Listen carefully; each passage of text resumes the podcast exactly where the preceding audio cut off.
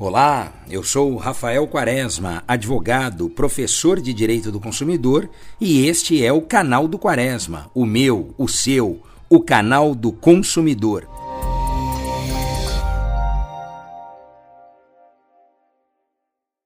Olá, seja muito bem-vindo ao podcast do canal do Quaresma.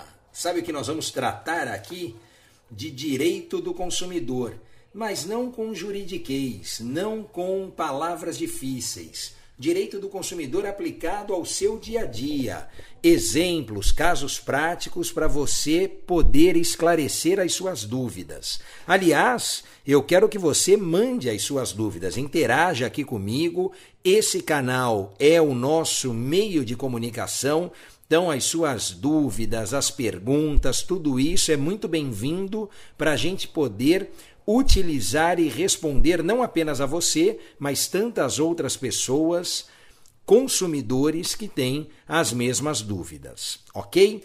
Como nós estamos passando aqui um período de é, pandemia, coronavírus e não se fala de outra coisa, eu também vou dar a minha contribuição aqui e aproveitar esta situação excepcional que nós estamos vivendo para elucidar, esclarecer alguns pontos aqueles que podem fazer parte do seu rol de dúvidas aí, não é?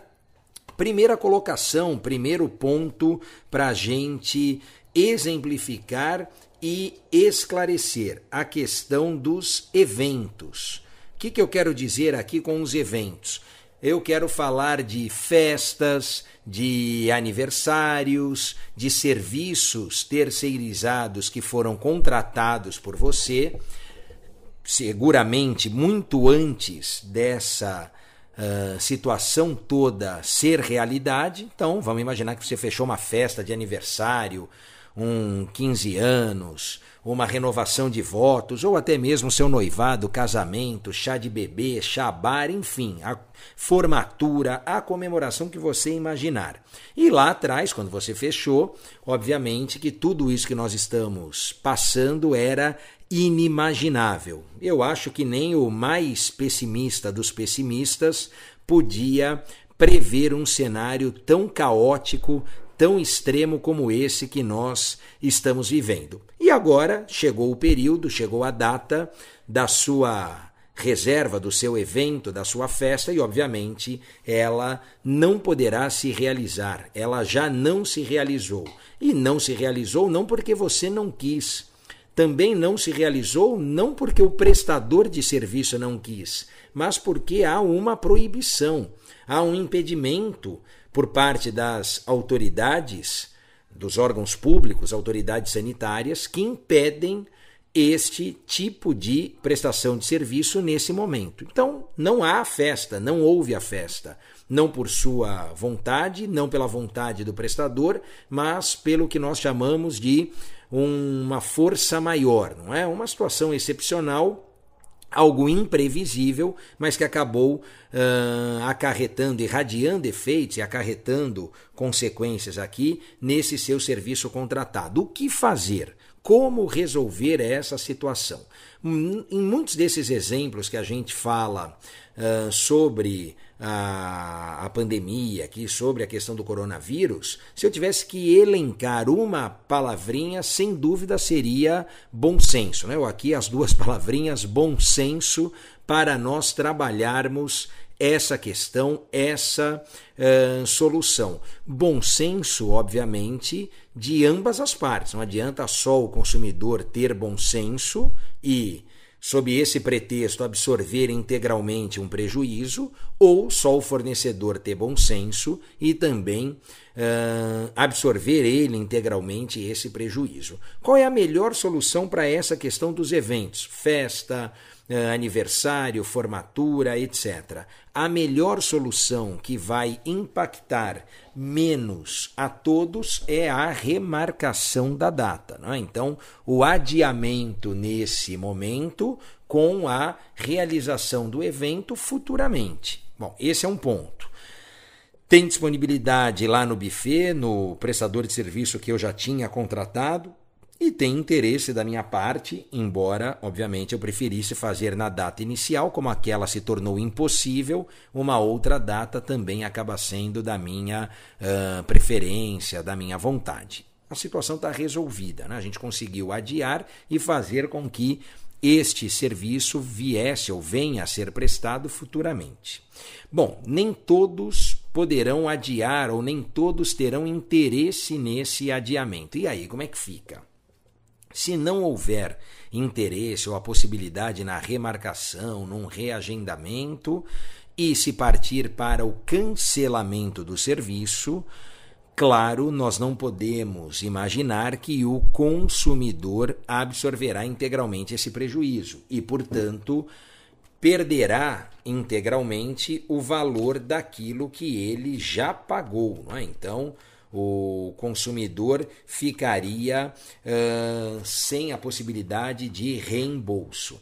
Eu quero dizer a você que é consumidor e também a você que é fornecedor que em condições normais de temperatura e pressão, ou seja, fora desse cenário de pandemia, fora dessa questão do coronavírus, a expressa previsão legal proibindo o consumidor de uh, perder integralmente o valor que ele já pagou. Não é? Aliás, está lá no inciso 2 do artigo 51 uh, uma cláusula abusiva que diz o seguinte: subtraiam ao consumidor a opção de reembolso da quantia já paga nos casos previstos neste código. Bom, se eu já paguei e não terei a prestação do serviço, algum valor, ou este valor que eu, que eu despendi, precisará ser devolvido a mim. É? A questão aqui não está no perdimento das parcelas, que isso, até intuitivamente, não precisa ser advogado, aqui não precisa ser estudante de direito, nada disso, é algo intuitivo até, intuitivamente eu, enquanto fornecedor, perceberia também essa situação, né? Falar, bom, mas espera aí, eu vou receber o mesmo valor que eu receberia se eu tivesse prestado o serviço, mas eu não vou prestar o serviço. Será que eu tive os mesmos gastos, todo o custo que eu teria caso houvesse a prestação? Certamente que não. Então, não posso achar razoável ficar com todo o valor de um serviço que eu não prestarei. Prestarei zero de serviço. Não é? Tem um princípio no direito que fala do enriquecimento sem causa. O enriquecimento sem causa não é permitido, não é admitido, não é tolerado. Nós teríamos uma situação dessa num caso como esse.